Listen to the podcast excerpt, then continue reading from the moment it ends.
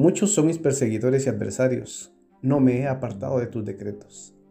He visto traidores y los he aborrecido, porque no tienen en mente tu palabra. Mira que he amado tus preceptos. Oh Eterno, presérvame como conviene a tu amor. La esencia de tu palabra es verdad, tus reglas justas son eternas. Torahaim, libro de Debagim, Pagashá Kitabó, cuando entres. Capítulo 26.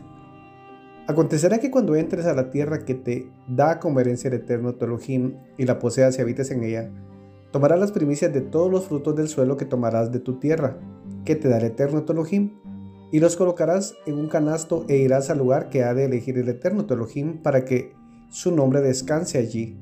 Vendrás a aquel que sea el sacerdote en aquellos días y le dirás, yo declaro hoy al eterno tu que he venido a la tierra que el eterno les juró a nuestros antepasados que nos daría el sacerdote tomará el canasto de tu mano y lo colocará sobre el altar del eterno tu Elohim. Entonces proclamarás y dirás ante el eterno tu Elohim, un arameo trató de destruir a mi antepasado. Él descendió a Egipto y habitó allí. Eran pocos en número y allí se transformó en una nación grande, fuerte y numerosa. Los egipcios nos maltrataron y nos afligieron y colocaron duros trabajos sobre nosotros. Entonces clamamos ante el eterno Elohim de nuestros antepasados y el Eterno oyó nuestra voz y vio nuestra aflicción, nuestra congoja y nuestra opresión. El Eterno nos sacó de Egipto con mano fuerte y con brazo extendido, con gran imponencia y con señales y maravillas. Él nos trajo a este lugar y Él nos dio esta tierra, una tierra en la que fluye la leche y la miel. Y ahora he aquí que he traído las primicias del suelo que tú me diste, oh Eterno, y las colocarás ante el Eterno, tú Elohim, y te postrarás ante el Eterno, tu Elohim, te alegrarás con toda la bondad que te dio el eterno Elohim a ti y a tu familia, tú y el levita y el extranjero que está entre vosotros. Cuando hayas terminado de separar todos los diezmos de tus granos del tercer año, el año del diezmo se lo darás al levita, al extranjero, al huérfano y a la viuda, y ellos lo comerán en tus ciudades y se saciarán.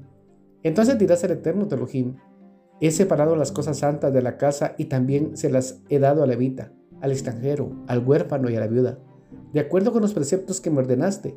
No transgredí ninguno de tus preceptos y no he olvidado.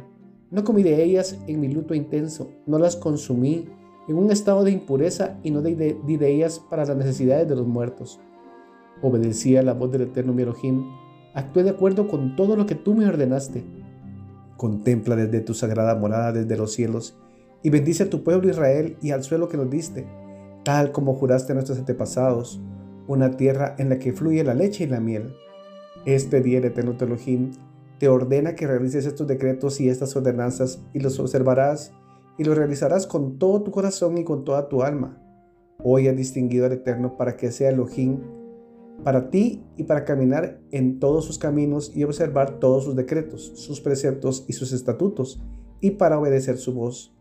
Y el Eterno te ha distinguido hoy para que seas para Él un pueblo atesorado, tal como Él te dijo, y para que observes todos sus preceptos, y tengas supremacía sobre todas las naciones que Él hizo, para alabanza, renombre y esplendor, y para que seas un pueblo santo al eterno Elohim, tal como Él habló.